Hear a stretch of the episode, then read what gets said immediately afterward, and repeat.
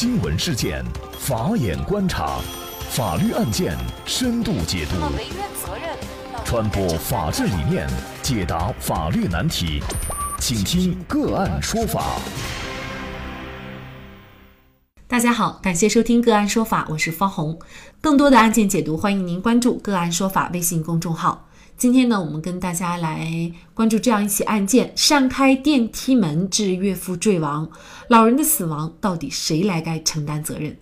据微信公众号贵州广播电视台百姓关注十月八号报道，前几天啊，一则女婿擅自拧开电梯门，老丈人坠落八米电梯井身亡的视频在网上流传，引起了很多人的关注。经过记者核实，这起悲剧是发生在黔东南州。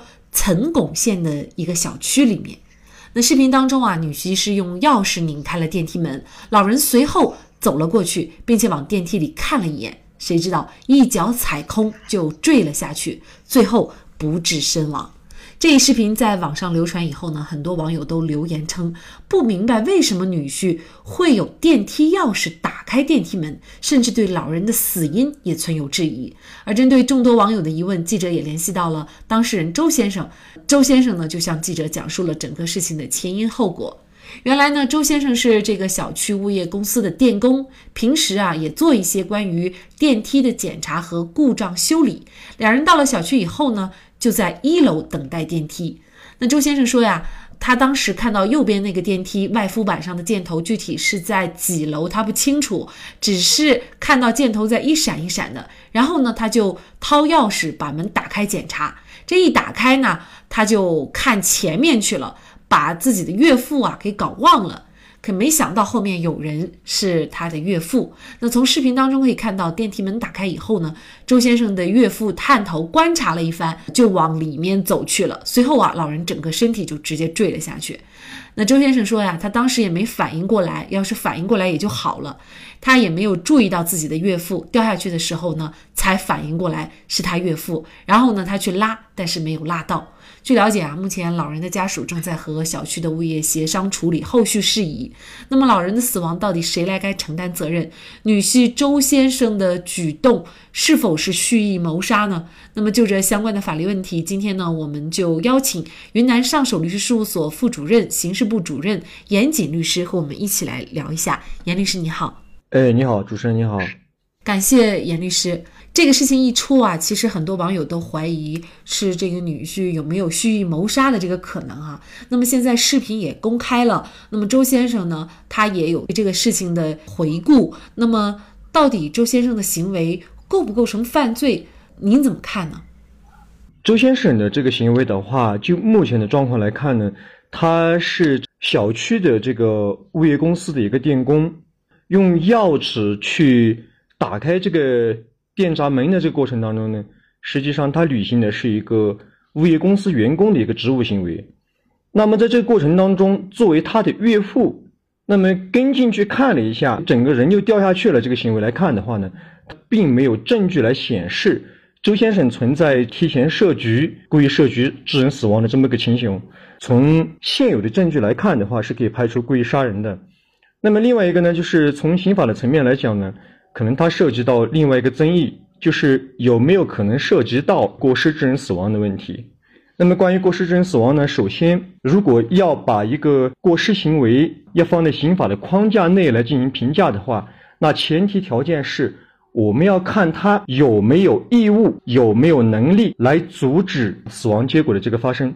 呃，从这周先生的他在履行操作的过程当中，从一般的生活经验可以判断出。比如说，那是一个过道，一般人从那儿经过掉下去的可能性非常大，那我们就可以判定周先生实际上他是有这么一个义务来防止这个危害后果的一个发生。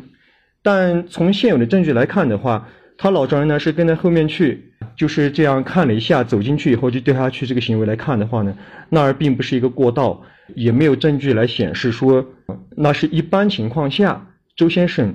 他是有义务来防止的一个行为，他有能力来防止这种危害后果的一个产生。本案的一个相关情况来看的话，我们初步可以判定周先生实际上并没有刑法层面的一个义务。呃，其实我觉得大家关心呢，也是我个人比较关心的，就是说周先生他会本人在打开电梯门的时候，他自己能不能够预料到，就是在这个情况下很有可能会有人进去，然后呢就会发生这个意外。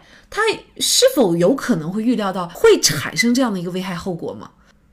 呃，他岳父从那个地方掉下去呢，啊，具有很大程度上的一个偶发因素。它并不是一个通常情况下都会发生的一个危害后果。从这个角度来讲，周先生在刑法层面是没有这个义务的。另外一个呢，从这个客观方面来讲，客观方面来讲呢，实际上他老丈人从这个电闸门口掉下去了，啊，这个呢是他没办法来预料到的一个情况，啊，他当时实际上也是没有能力来阻止这种危害结果的一个发生。所以，从主观客观上来讲呢，周先生都不具有故意或者说过失的一个犯罪的可能，所以我们初步可以排除故意犯罪或者是过失犯罪。周先生不构成犯罪的情况下，那么可能需要对老人的死来追究责任，就是民事方面的责任。那么谁应该为老人的死来承担责任呢？是物管公司，因为现在呢，老人的家属正在跟物管公司在协商。那么还是本案的女婿，或者是老人本身也有责任。那么谁应该为老人的死承担民事上的责任呢？首先呢，承担这民事赔偿责任的主体呢？它是属于小区的物业公司，因为周先生他作为小区的这个物业公司的一个电工，呃，做一些关于电梯的这个检查和故障的修理呢，本来就是履行职务的一个行为。他在履行职务的过程当中呢，因为没有尽到民法层面的一个应当注意的一个义务，所以说导致了这个他老丈人呢就从电梯闸口掉下去以后死亡，产生这么一个结果。那么产生这个结果。是因为他履行职务的行为所导致的。他这个职务行为呢，在履行的过程当中，就会被小区的物业公司吸收。从赔偿责任的角度来讲，真正的跟赔偿责任的主体是小区的这个物业公司。这侵权责任法有明确的一个规定。至于说小区的这个物业公司，他承担了赔偿责任之后，如果在法律层面我们能够认定。周先生在本次修理电梯的过程当中没有尽到应尽的义务。你比如说，他的整个操作规程或者说操作的一个流程，并不符合小区的这个物业公司的相关规定，就会导致一个结果就是什么呢？就是小区的物业公司在承担了赔偿责任之后，有可能要求这个周先生呢也承担部分的一个责任。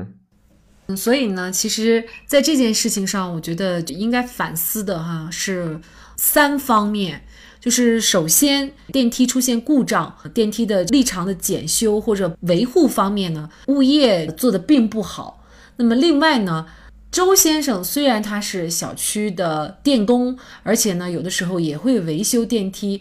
但是很显然，在当时的情境下，不是他上班的时间。那么在这种情况下呢，他去拿着钥匙开了电梯门。其实呢，我觉得作为一名合格的电梯工的话，应该有一个起码的常识，就是你开电梯门、开这个有故障的电梯门之前，你是一定应该放一个警示标志的。他们在等电梯嘛，很显然这个电梯还是大家都是可以使用的，那么随时都会有人乘坐的。那在这种情况下，就应该显眼的位置摆放一个警示标志，勿进。我觉得这是最起码的一个警示。老丈人因为是从农村来，他也介绍了。那么作为一名长期在农村生活的老人来说，他可能并不了解这个电梯它的危害性，所以他进去了，也是他是往上看，他并没有往下看，然后就直接掉进去了。当然了，我们也不能说老人本身也没有任何的过错啊。常识的话，就是进入电梯前还是要看一下，否则的话，有些电梯呢，之前也报道过很多杀人电梯的例子。现在来说。可能追究谁的责任都弥补不了老人的死亡，但是对于小区物业以及电梯维修工来说，我觉得这也是一个非常严肃的一个提示。那么，作为咱们很多乘电梯的乘客来说，在上电梯前一定要仔细观察，然后再进入电梯的轿厢。那么大家如果想获得我们节目的图文资料，欢迎您关注“个案说法”的微信公众号，在历史消息当中就可以找到这期节目的全部图文资料。那么大家在生活工作当中遇到一些法律问题呢，也欢迎大家向我们进行咨询。您可以添加幺五九七四八二七四六七这部手机号码的微信号，就可以找到我们，他们都非常的资深、专业和负责任。感谢您的收听，我们下期节目再见。